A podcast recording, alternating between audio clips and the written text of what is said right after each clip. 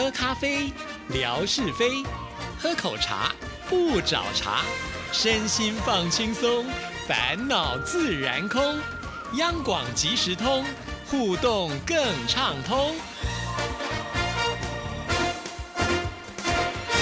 亲爱的听众朋友，大家好，欢迎收听今天的央广即时通，我是谭志毅。今天是端午节，在这里要祝福所有的听众朋友节日快乐。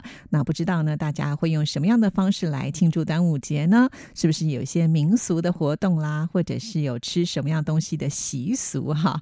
那当然也欢迎听众朋友呢，在这一天如果有空的话，不妨也可以把它写下来啊，寄到我们节目当中，大家来分享分享哈。好，那么在今天的节目内容之前呢，我想要跟听众朋友来分享一下我自己最近的心得啊。在我今天做这期节目的时候，其实我的微博还是没有开通啊。其实我在呃六月初的时候，我大概就预警到可能会发生这样的情况，只不过呢，我不知道这次的情况是比较严格一点点哈。因为呃，在去年的时候，我也碰到这样的情况，就是我拍了视频，然后没有办法呢上传呢。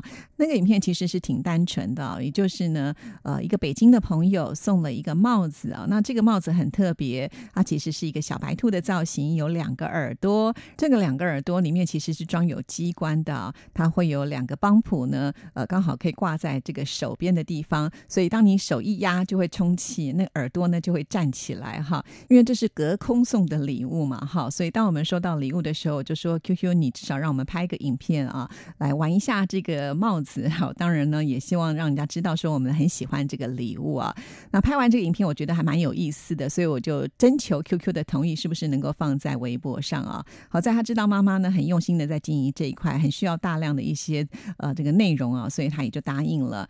可是我怎么上都上不去啊，就觉得哎好奇怪，好气馁哦。我当时呢还在微博上有问大家说到底怎么回事啊？那后来就有些听众朋友就私讯致意，那我就了解了。后来我想说，既然呃影片上不去，我就是会想办法，一定要把一些我想要。传达的东西让听众朋友知道，所以呢，我就把影片啊截图截了九张的照片，然后呢放在我的微博上。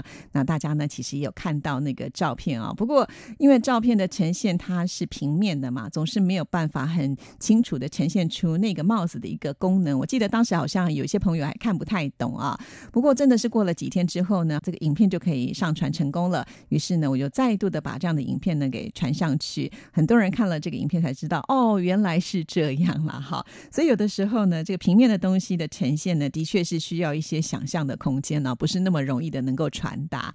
好，回到今年来讲，其实，在六月初的时候，我就在想说啊，可能呢，今年会碰到类似的情况，所以我就想说，好吧，志平的吓你一跳的节目单元呢是在星期二嘛，好，我就想说，好，那我就提早一天，星期一的时候先来发吧，哈。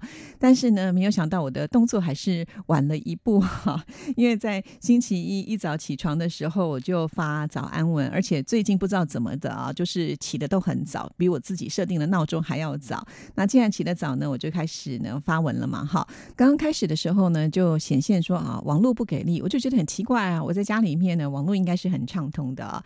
好，我就想说，那晚一点再发好了。不管我怎么试哦，都没有成功。后来我就到办公室的时候呢，也试着再发一次看看。结果呢，它就显现说发布成功了，但是目前的伺服器呢，可能会有。有些延误，所以要有耐心的等待。哈，这也就是呃，昨天我们访问文哥也跟我碰到同样的情况，我就想说呃，事情不妙了哈。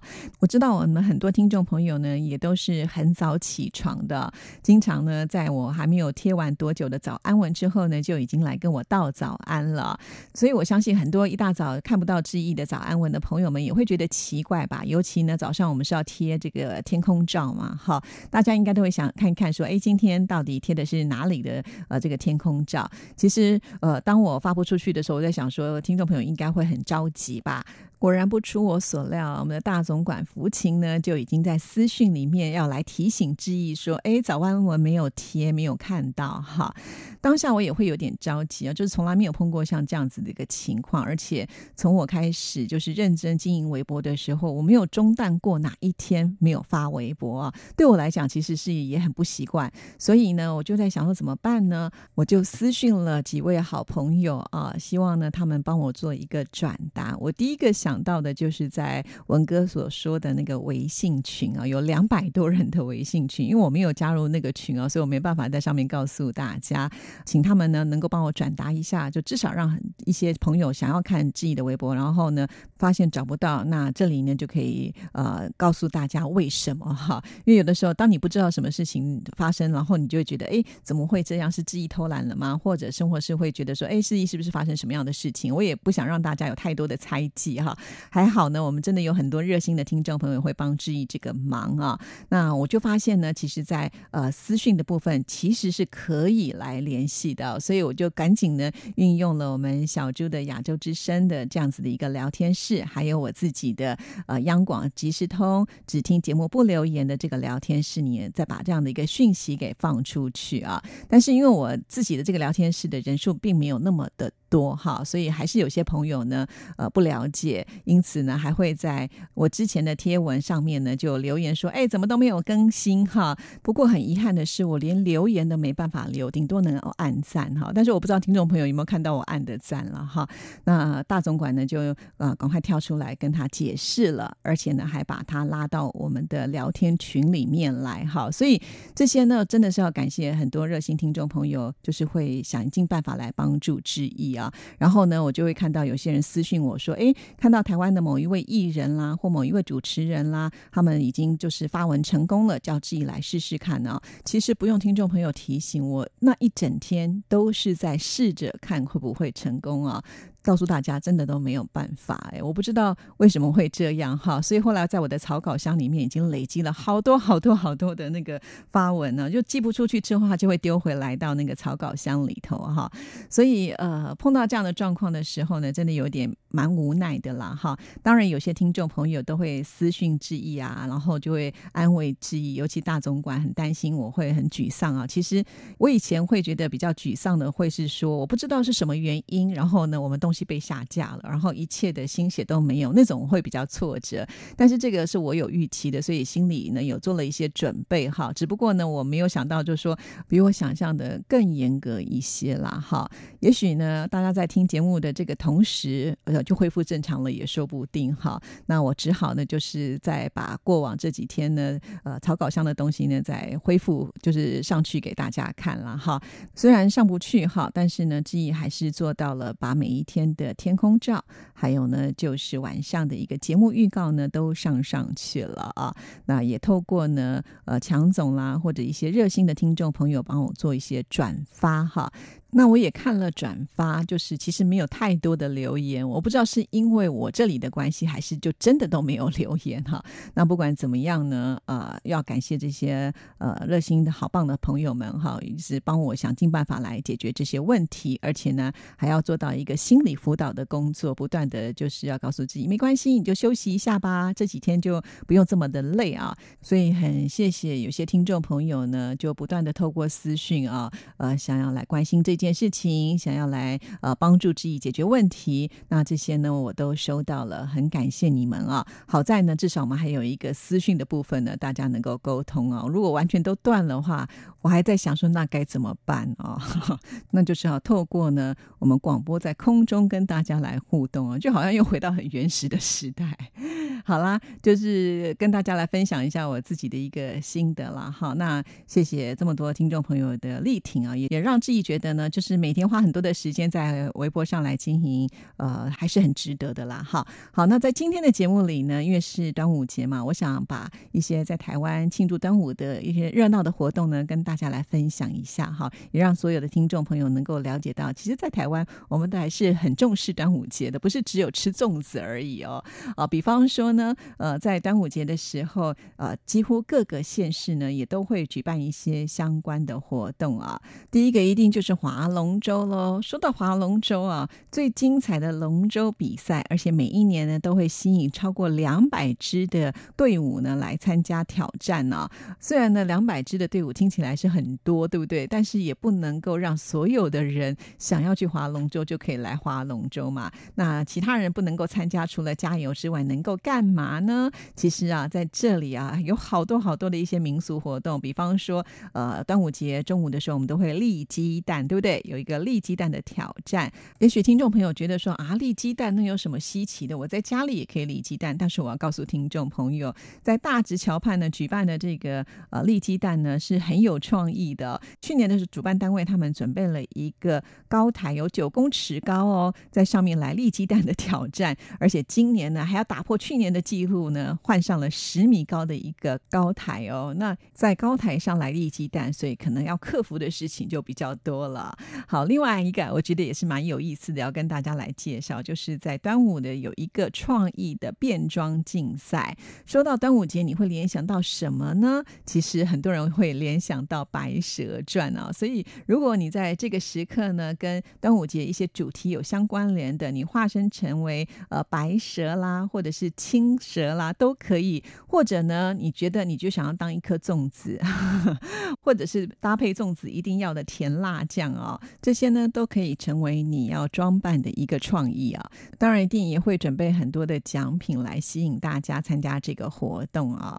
这样听起来，听众朋友会不会觉得我们好像蛮幸运的？就距离我们这么近的地方哈，呃，基隆河的大家河滨公园这一段呢，呃，有这么精彩的一些活动，而且不只是端午节那一天哦，一直会延续到六月九号。也就是说呢，在我们连续三天假期，你哪一天得空都可以去看一看啊。呃，这可以说是是一个端午的嘉年华会的活动，非常非常的热闹啊。今天特别把它介绍出来，也就是呢，提供给我们听众朋友做一个参考啊。因为我知道很多听众朋友呢，都很希望能够来台湾。有的时候，如果刚好碰到我们一些特殊的节日，去参加一些呃这些庆典活动的话，其实会更有收获吧。所以不妨呢，如果你明年计划在呃五月六月的时候要来台湾的话，你也可以选在这个时间来台湾过端午节，然后来参加这些活动，相信一定会留下更深深刻的印象了哈。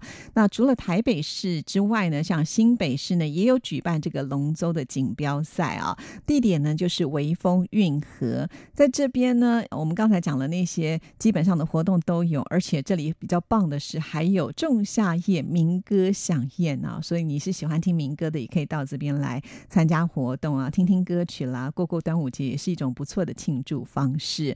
那另外呢，像是到了呃宜兰这个地方，东山河清水公园呢，也是呢每一年也都会举办这个龙舟锦标赛。那在现场呢，还会有一些舞蹈啦、戏剧的表演。其中最有在地特色的呢，就是布袋戏了。因为宜兰就是一个布袋戏发源的大本营啊，所以在这里呢，绝对少不了像具有地方色彩的一种表演活动了。所以如果你喜欢布袋戏的人，也适合呢，在宜兰来参加他们的龙舟锦标赛啊。那这个地方我觉得是最适合亲子同游的了。除了就是宜兰之外呢，我们再往南走一点点啊，到了桃园啊，在大园的竹围渔港这个地方呢，也有很多的活动哦。那他们很特别，提前呢先办了这个活动，也就上个礼拜的时候就已经开始了。所以呃，如果你是呢一直希望能够沉浸在这种端午的氛围当中，你可以参加完这个活动之后呢，再往北走或者是南走都可以啊。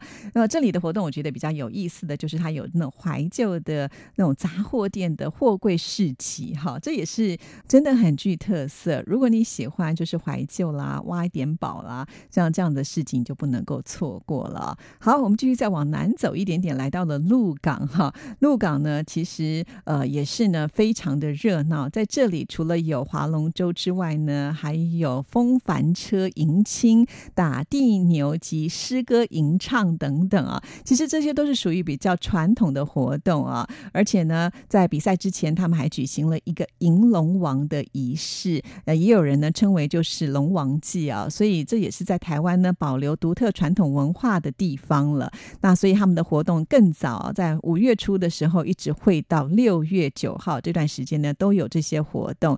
呃，因此，如果你想要了解台湾的一些传统的民俗文化，其实呢，来到鹿港是最适合不过的。而且，鹿港里面的好吃好玩的东西非常非常的多。那接下来呢，再往南走就到了台南啊。台南在安平运河也会举办台南国际龙舟锦标赛，同样它也会呢遵循古礼来做这个龙舟的点。点睛的仪式之外啊，而且他们开幕典礼之前呢，还会办理即将的仪式，就是希望所有的比赛都能够圆满啦。哈。台南是文化古都，所以呢，呃，他们在这个活动当中呢，还安排了天文讲座，所以我就觉得哇，听起来就是动静皆宜哈。就是如果呢你不喜欢就是在太阳下曝晒去参加这些活动的话，去听听讲座，我觉得也是会有收获的啦哈。那在高雄的爱河，当然也有呃端午嘉年年华，还有龙舟锦标赛喽。而最具特色的就是他们会有一个趣味的龙舟拔河赛啊，怎么拔？其实我也不太清楚诶，因为我没有参加过。但听起来我就觉得相当的吸引人。以后有机会我也考虑会去高雄来看看他们如何来做这个龙舟拔河赛。还有一个呢，就是可以透过大家自己动手做环保呢，自己去造一个船筏的一个比赛哈。那当然喽，这个团队可以运用结绳的技术啦，还有一些物理的原理啊，就去发挥你自己的一个创意来造这。个船筏呢来划船哇，我就觉得有的时候自己动手做哈，那个结果到底是如何都不是那么的重要，呃，而是在那个过程当中的一种趣味吧。好，所以听到这里，你会不会觉得在台湾的这些龙舟的活动都好有创意，对不对？而且每个县市还不尽相同呢。像是高雄呢，它在爱河的两岸也会有一些街头艺人的表演，还有农产品的展售跟美食摊位哦。哇，真的是好棒哦，觉得非常的丰富。我不知道我们的陈莹会不会去逛？逛一逛啊，到时候呢，再把一些讯息传递给我们大家。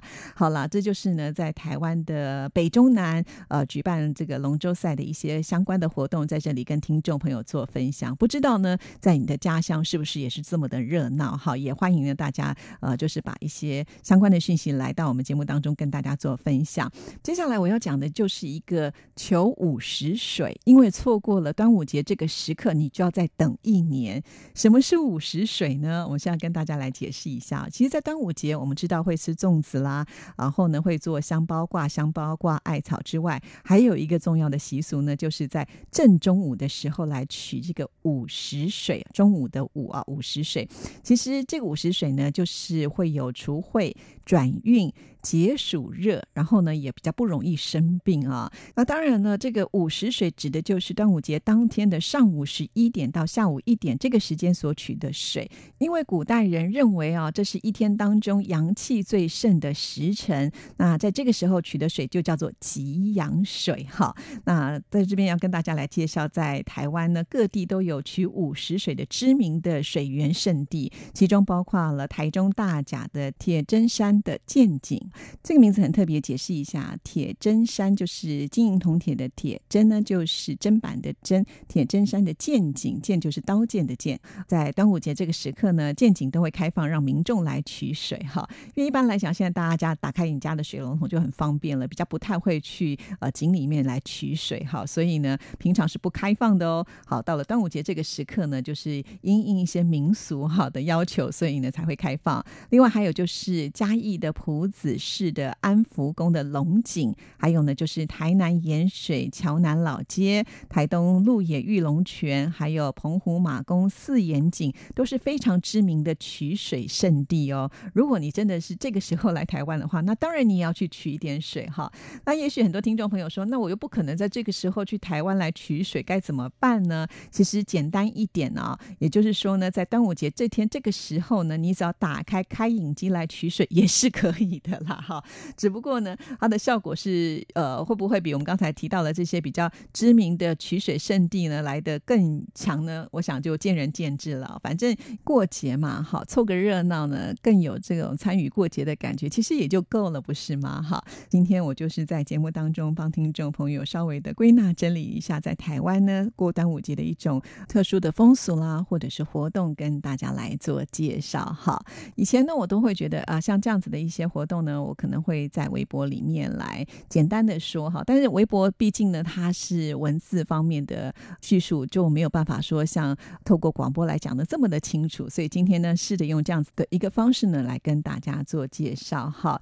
有的时候我会发现，在微博上的一些反应，让志毅呢也会觉得说，也许听众朋友会想要知道什么。比方说，之前我曾经贴过，就是我的小学同学那个摄影大师拍了呃这个灰金沟，也就是呢萤火火虫的照片哈，我才发现有听众朋友说呢都没有看过萤火虫，哎，我就说哈是这样吗？那就来台湾看吧哈，在台湾有好几个就是可以看萤火虫的景点，都是非常的棒，而且都是免费的哦。但是时间要抓准了，大概就是在每年的四月底到五月底左右呢，是最适合来看萤火虫的。以后呢，我就会在节目当中慢慢的跟听众朋友做介绍。好了，今天时间到了，祝福大家端午节快乐，拜拜。